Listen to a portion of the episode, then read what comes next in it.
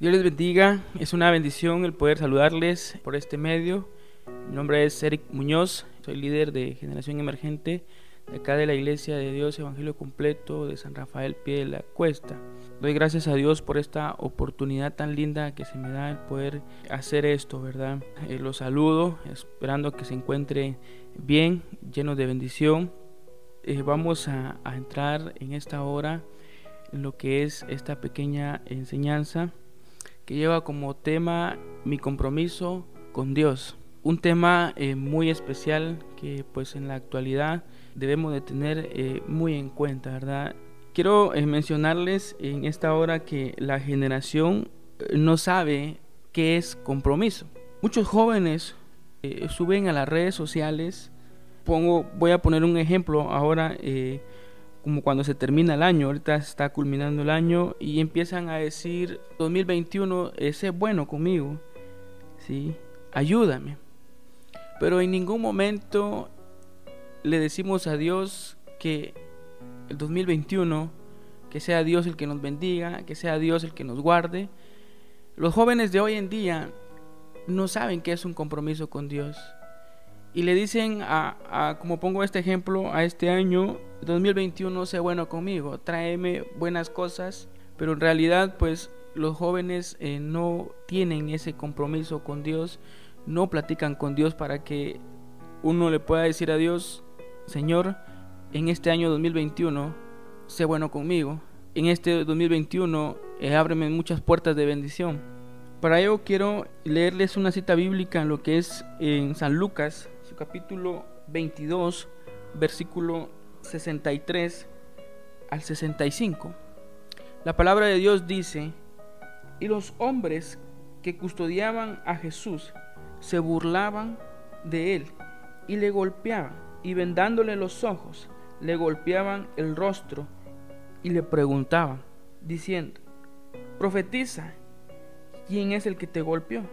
Y decían otras muchas cosas injuriándole. Gloria al Señor. Vamos a entrar de lleno a, esta enseñanza que es mi compromiso con Dios. Como les decía hace un momento, pues la verdad, los jóvenes de hoy en día o la generación no sabe qué es comprometerse con Dios. No sabe qué es un compromiso. Los jóvenes no van a cambiar, ¿sí? No van a cambiar un año haciendo las mismas cosas. No va a cambiar nuestro año si no asumimos un compromiso con Dios.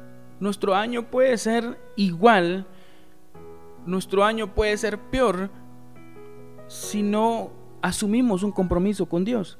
Yo no puedo esperar resultados diferentes haciendo las mismas cosas. Ahora, ¿por qué tomé estos versículos de la palabra de Dios? Porque Él se entregó por completo. Dios dio a su único hijo para mostrarnos el camino a la verdad y la vida. Y a nosotros nos queda comprometernos con Él a servirle, a buscarle, a ganar almas. Debemos de asumir un compromiso con Él para que estas nuevas generaciones que se están levantando conozcan a Dios y que ellos a una temprana edad se comprometan con Dios a servirle, a buscarle, entregarle su juventud, entregarle su vida a Cristo, porque no podemos esperar diferentes resultados haciendo las mismas cosas. Debemos de asumir un compromiso y si definimos compromiso es darse por completo, es dejar a un lado la comodidad Jesús asumió ese compromiso con la humanidad, mostrándole el camino, la verdad y la vida. Él se entregó por completo por todos nuestros pecados. Jesús se entregó por completo. Y nosotros debemos de asumir ese compromiso y de entregarnos por completo al Todopoderoso. Hoy en día nosotros necesitamos a jóvenes comprometidos. Mucha gente tiene deseos, otros dicen que quieren cambiar, pero no asumen un compromiso. Lo que nos lleva, lo que lo lleva a usted a cumplir sus sueños y es un factor muy importante que se llama compromiso. Si usted quiere cumplir sueños, metas que se ha trazado, quiere cumplir muchas cosas, debe de asumir un compromiso con Dios quiero que entiendan que Dios está enfocado en algo y es en transformarte que en acomodarte. Dios está enfocado en algo muy importante que es transformar tu vida y no en acomodarte. El diablo va a poner en nosotros lo que vamos a perder si no nos comprometemos con Dios. Es decir, el diablo siempre nos va a poner a nosotros, siempre nos va a mostrar lo que vamos a perder cuando nos vamos a comprometer con Dios, pero nunca nos va a mostrar qué vamos a ganar cuando nos comprometemos con el Rey de Reyes y Señor de Señores. Así que debemos de asumir un compromiso con Dios. La palabra de Dios dice, amarás a Dios con toda tu mente, con todas tus fuerzas. Y eso lo debemos de tener en mente. El diablo siempre le dice, siempre nos va a decir lo que nosotros vamos a perder si buscamos a Dios, si nos comprometemos con Dios. Hoy hay muchos jóvenes con muchas ideas, pero con pocas convicciones. Pero a la hora de tener convicciones, ¿qué es lo primero en tu vida? ¿Qué tú quieres que tus hijos digan cuando sean grandes? ¿Qué legado vas a dejar a tu familia? Muchos jóvenes de hoy en día es el hazme reír. Puedo mencionar de donde estudian y dicen, ese nunca va a pasar el grado, ese nunca va a pasar la materia. Y yo les hago hoy una pregunta, ¿qué tú quieres que digan de ti? ¿Qué legado quieres dejar? Hoy en día hay muchos jóvenes que no saben qué es comprometerse con Dios. Y yo quiero hacerles una pregunta en esta hora.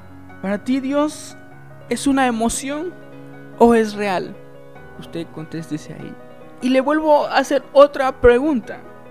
¿Para ti Dios es un cuento o es real? Contéstese usted ahí. Y si Dios es real, ¿por qué no te comprometes con Él por completo? ¿Por qué no te entregas a Él por completo? La iglesia es fuerte conforme a la medida que está comprometida con Dios. La iglesia es fuerte conforme está comprometida con Dios. Usted es fuerte conforme está comprometido con Dios. Necesitamos a jóvenes comprometidos. Si no queremos que se legalice el aborto, si no queremos que se legalice el aborto, necesitamos a jóvenes comprometidos con Dios. Puede venir la tormenta, puede venir el viento, pero tú no te doblas ni a izquierda ni a derecha, porque tienes un compromiso con Dios, porque tu casa está sobre la roca y la roca es Cristo. Pero hoy en día hay escasez de jóvenes comprometidos con Dios. Jesús estando en el huerto estaba en agonía, según Lucas capítulo 22, versículo 43 y 44. Y se le apareció un ángel del cielo para fortalecerle. Y estando en agonía, oraba más intensamente y era su sudor como grandes gotas de sangre que caían hasta la tierra. En ese momento él pensó en las personas y pensó en el gran compromiso que iba a ser en la cruz del Calvario.